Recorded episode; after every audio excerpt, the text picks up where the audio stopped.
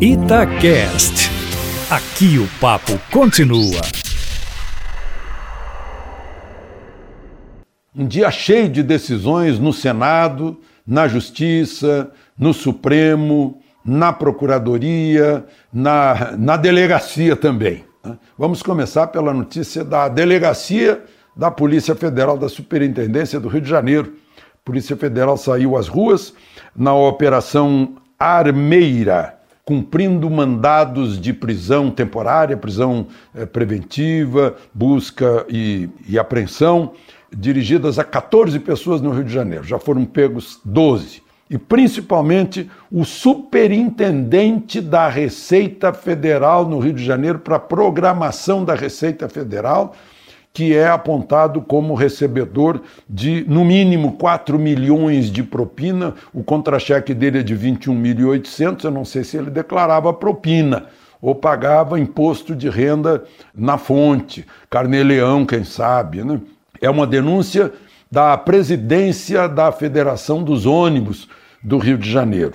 Ele, ele ia atrás das empresas que eram visadas pela Lava Jato e extorquia dinheiro para não programar a visita dos fiscais da Receita. Isso é uma coisa incrível. Esse tipo de crime deveria ser punido com muito mais pena, com pena multiplicada por 10, para dar exemplo para todos os fiscais que estão por aí e que não têm um equilíbrio de caráter, né? como não teve esse senhor cujo nome é preciso que se diga Marco Aurélio da Silva Canal.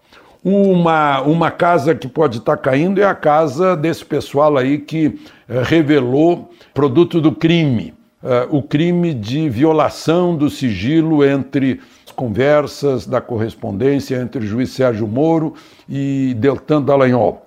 Um juiz autorizou a quebra do sigilo dos e-mails do Molição que é aquele jovem que inventava mensagens de Joyce Hasselman, e do Delgato, também conhecido como Vermelho, para o jornalista americano eh, Glenn Greenwald. Por coincidência, no mesmo dia em que sai uma entrevista do novo Procurador-Geral da República, Augusto Aras, que numa entrevista que deu na véspera disse que não acredita que o Adélio Bispo agiu sozinho e que o Ministério Público vai investigar a real verdade sobre tudo.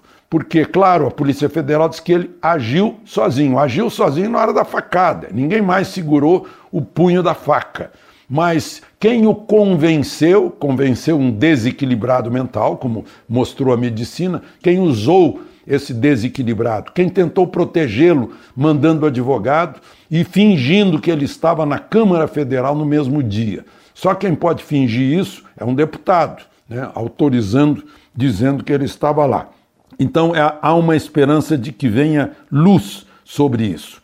E o Supremo deixou em suspense para decidir hoje essa questão de o habeas corpus que foi concedido para um condenado eh, na Lava Jato por ter recebido propina, mas ele não foi ouvido de novo depois que foi ouvido o delator que o acusava. Então o processo dele foi anulado, vão ter que fazer de novo o processo, deixando que ele seja ouvido por fim. Né? Pode ser que vá ser condenado de novo.